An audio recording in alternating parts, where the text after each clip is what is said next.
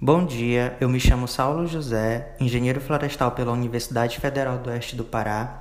É, desde já agradeço a oportunidade e deixo os meus cumprimentos aos professores presentes, professor João Ricardo e professora Carla, e já emendo minha primeira pergunta direcionada ao professor João Ricardo.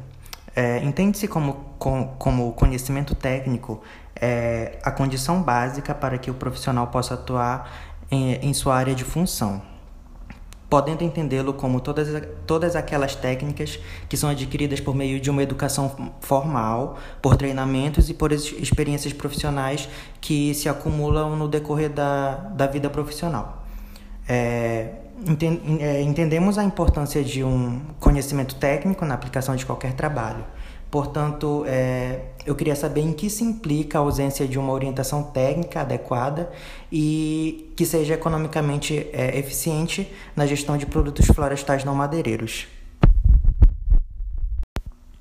Agora, abrangendo um aspecto ainda mais socioeconômico, envolvendo as populações tradicionais, é, sua economia e a saúde da floresta, é, qual a importância dos serviços sociais e ambientais, como, por exemplo, as reservas extrativistas, para a manutenção das florestas?